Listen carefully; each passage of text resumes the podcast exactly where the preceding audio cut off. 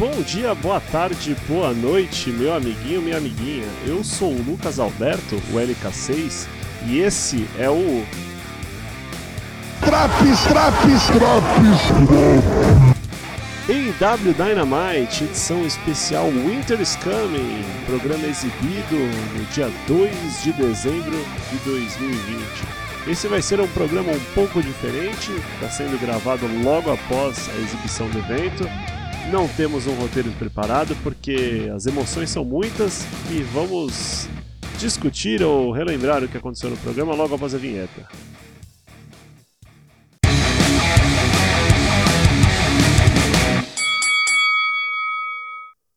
O programa começou com o Battle Royal pelo direito de lutar pelo anel de diamante egípcio de tungstênio, né? O Diamond Dynamite Ring ou algo do tipo.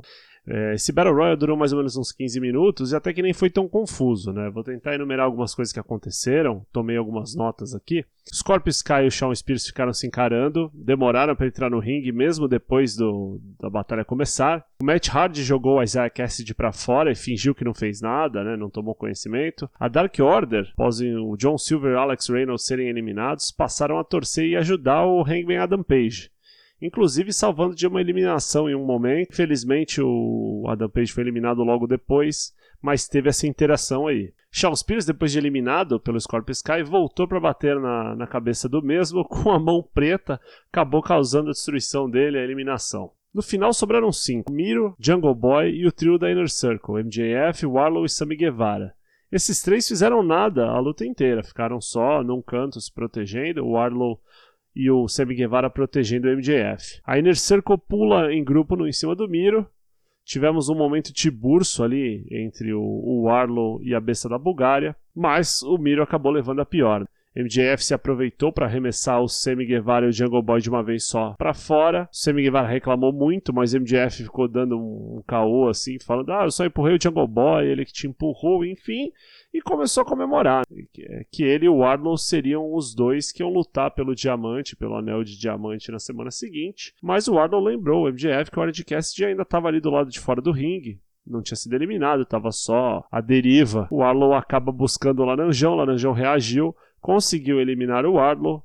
MJF ficou putaço da cabeça, mas vai ter que enfeitar o Wordcast de semana que vem uma luta de singles pelo direito de manter o seu anel de diamante. O segundo segmento foi a luta entre Frank Kazarian e Chris Jericho, talvez a luta mais derrubada do evento e não derrubada pela qualidade, mas ela não tinha muito propósito de existir a princípio. O Frank Kazarian colocou o Chris Jericho na Walls of Jericho, o Jericho resistindo bravamente. Então o MJF chegou com a toalha na mão, pronto para jogar a toalha, né, numa alusão ao que aconteceu com o Corey lá atrás quando desafiou o próprio Chris Jericho.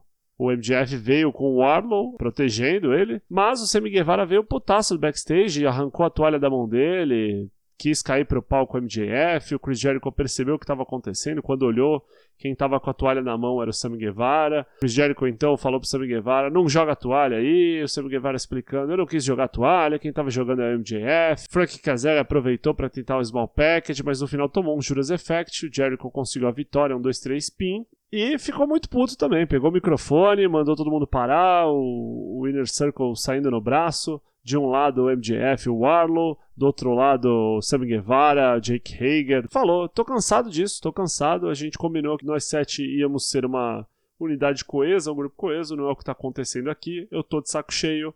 Semana que vem eu vou dar um ultimato. Se a gente não conseguir trabalhar junto, essa merda de Inner Circle acabou. Vai ser o fim do Inner Circle pra sempre. Eu tô putaço. Vai todo mundo tomar no cu. Foi mais ou menos isso que ele falou. A galera ficou meio boquiaberta. Essa revelação surpreendente ficou pro próximo programa. A ver. Até aí, depois disso, tivemos uma promo. Aliás, acho que essa promo foi antes da luta dos Young Bucks. Young Bucks mandam uma mensagem para The Hybrid 2, para Angélico Jack Evans, dizendo que se eles estão tão afim assim de desafiar pelos títulos tag, os Bucks vão dar a eles essa chance quando são interrompidos por The Acclaimed, Tony Bowes e Max Caster, uma dupla que tá fazendo o seu nome aí lutando no AW Dark, que meio que cortam uma promo nos Young Bucks e de repente no meio dessa promo os Bucks são atacados pela The Hybrid 2, o pau come, fica aí a luta setada pra semana que vem. Em seguida, temos a luta feminina da noite, a doutora Britt Baker vestindo as cores do Pittsburgh Steelers contra a Leila Hurt, que é um boneco muito diferente, né? A Leila é uma boneca baixinha, para quem não conhece, ela deve ter mais ou menos 1,50m, 1,55m. Lembra muito John Silver na construção física, né? Ela é muito forte. A luta acontece, é uma luta demorada, termina com a famosa mão na boca da doutora Britt Baker em cima da Leila Hurt. E no final da luta, vem a Thunder Rosa atacar a Britt Baker a Rebel se coloca no meio, ataca a Thunder Rosa, a Leila Hirsch ataca a Rebel, uma confusão do caralho. Logo em seguida, uma promo da divisão feminina, onde a Ricardo Shida diz que não tem medo da Abaddon, que a Abaddon só faz um, um, cosplay de zumbi. Ela ouve uns barulhos, alguma coisa cair no chão e mostra que tá claramente com muito cagaço da Abaddon. O Alex Marvez ainda fica com cara de, ó, oh, ela tá falando que não tá com medo aqui, mas sei não, hein? A Ricardo Shida acaba dando no pé, pensa duas vezes aí nesse barulho, resolve não ficar para ver o que aconteceu parece que temos uma campeã enfrentando, enfrentará o seu medo do sobrenatural. Depois tivemos a luta de tags, da, o campeão TNT, Darby Allin, na verdade, e Cody Rhodes, o ex-campeão, homem de quem ele tirou o título, contra Rick Starks e Powerhouse Hobbs, dois bonecos que fazem parte do Team Taz. A luta de tag é uma luta bem qualquer coisa, assim, bem nada acima de especial, uma luta honesta. Por grandes momentos, Powerhouse e Hobbs mostra que veio, mostra o dedo do meio pro Cody. O Cody e o Darby Allin acabam sofrendo muito, mas no final das contas acabam com uma combinação muito boa de golpes. Um Coffin Drop acaba por pinar o Rick Starks. O Team Taz, como sempre, não se incomoda pelo que está acontecendo, entra no ringue para bater. Seu barriga Arn Anderson tenta proteger seus mancomunados. O Brian Cage vem, vem o Dustin Rhodes, uma fumaceira, uma bagunça. Quando de repente a luz apaga. E a luz apagou e todo mundo já ficou, porra, caralho, tá acontecendo? Que isso? Começa então um vídeo no telão, um vídeo que mostra planícies geladas, é, neve, enfim, coisas variadas. E de repente Sting, Steve Borden, o Sting, aquele da WCW, com a pintura, não o Joker Sting, não o Surfer Sting, o Sting do taco preto. Aquele mesmo que lutava contra o NWO. O público vai à loucura, um belíssimo pop, ele aparece saindo do túnel, tira um bastão do bolso, seu taco preto de beisebol do bolso. O pessoal da maldade dá no pé, o Taz dá no pé, todo mundo fica olhando meio assustado. Ele vai andando lentamente até o ringue, coloca a cara bem perto do seu barriga, do Arn Anderson, do Cody Rhodes, do Dustin Rhodes e depois por fim do Darby Allin, assim, num momento. Que isso, moleque? Você pinta o rosto também, que coisa de, de, de Lockstrot isso aí. Tamo junto no satanismo boreal. Não fala nada e sai andando e logo depois é anunciado por meio das redes sociais que o Sting assinou um contrato por mais de um ano com a AEW. Não se sabe em que capacidade vai ser usada, mas que momento, que elemento foi ver o Sting de volta na TNT. Excalibur, particularmente, pareceu muito animado com essa, esse prospecto. E aí, tivemos o main event. Kenny Omega contra John Moxley. Uma luta que foi prometida, caso fosse necessário, a luta teria 60 minutos. Teve um anúncio por parte do Excalibur, por parte do, do JR, que é, caso fosse necessário, a TNT ia liberar o horário, então ia ter um overrun, né, uma, uma prorrogação, vamos dizer assim, que não teria nenhuma hipótese da luta ter que ser cancelada. Ela ou iria acabar por pinfall, desqualificação, enfim, ou 60 minutos. A luta começou às 11h30, no horário aqui do Brasil, 9h30 lá no horário dos Estados Unidos, e a princípio foi o que havia sido concordado, acordado pelos dois participantes. A luta seria uma luta limpa, uma luta de wrestling, passados alguns minutos. Isso virou uma street fight, né, nas palavras até do próprio Excalibur. A luta foi para fora do ringue, muita paulada, muito jogar o outro na cadeira, joga no guard-rail, enfim. E no comentário, assim como nas lutas anteriores, do Kenny Omega, tínhamos o Don Callis, né, que trabalha na Impact Wrestling, que é um amigo pessoal do Kenny Omega, é quase que um tio pro Kenny Omega. Destaque fica para os narradores e comentaristas. Aliás, o JR, que ganhou o prêmio Bob Léo pior narrador, hoje estava numa noite muito boa, muito inspirada. Eu acho que ele é um cara que ainda por mais que tenha seus defeitos, consegue elevar o seu nível, sabe, dar aquele big match feel, né, quando é uma luta importante. Ele gosta muito do Moxley também, é evidente no que ele fala. A luta foi muito boa, é, momentos assim, acho que não ficou devendo pro que era esperado. E lá pro final da luta, é, em determinado momento, o Moxley acerta um paradigm shift, ele pode ir pro pin, mas ele decide então levar, não pinar o Ômega, pega duas cadeiras, coloca no ringue, senta na cadeira e desafia o Ômega, um desafio de tapa na cara, soco na cabeça, meio que, vamos dizer assim, descumprindo esse propósito, esse combinado de uma luta mais tecnicamente limpa, né? Uma luta não poluída, vamos colocar assim. A luta vai prosseguindo daí. Em determinado momento, o Moxley joga o Kenny Omega num, num aquecedor que ficava ao lado do ringue. A luta é parada, os médicos vêm ver se está tudo bem com o Omega. O Moxley fica can cansado de esperar, não vai deixar o, os médicos acabarem com a luta por DQ ou por no contest. Tira os médicos de cima do Omega. O pau continua comendo. O Don Callis levanta da mesa de comentaristas, tenta fazer com que a luta seja parada, pega um microfone, tenta avisar o, o juiz que a luta tem que ser encerrada. O Moxley fica muito puto, acerta o Don Callis. O microfone cai no meio do ringue. O Omega aproveita, dá com o microfone na cabeça do Moxley. Moxley começa a sangrar, fica zonzo. É um, dois, três, quatro V-Triggers no John Moxley. John Moxley fica grog. One Winged Angel.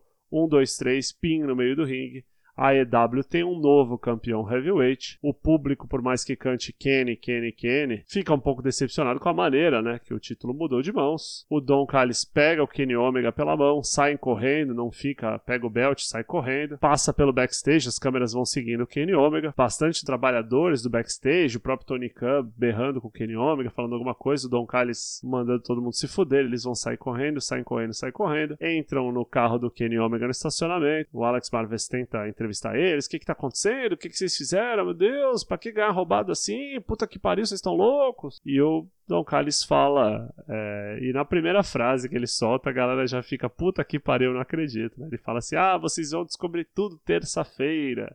Mas como assim? Não tem Dynamite na terça-feira? É, mas tem Impact Wrestling na terça-feira. Nós vamos revelar nosso plano e vão embora.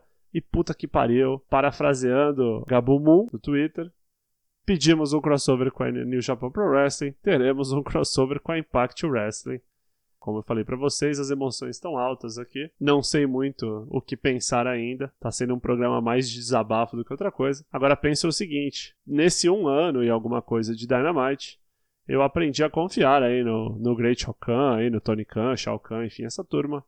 Por mais que não saiba o que esperar, vou dar um voto de confiança talvez em retrospecto não tenha gostado tanto desse final sujo, mas ao mesmo tempo todo mundo falava no return do Kenny Omega, o cleaner, o cleaner, enfim, parece que o return do Kenny Omega veio de uma maneira diferente.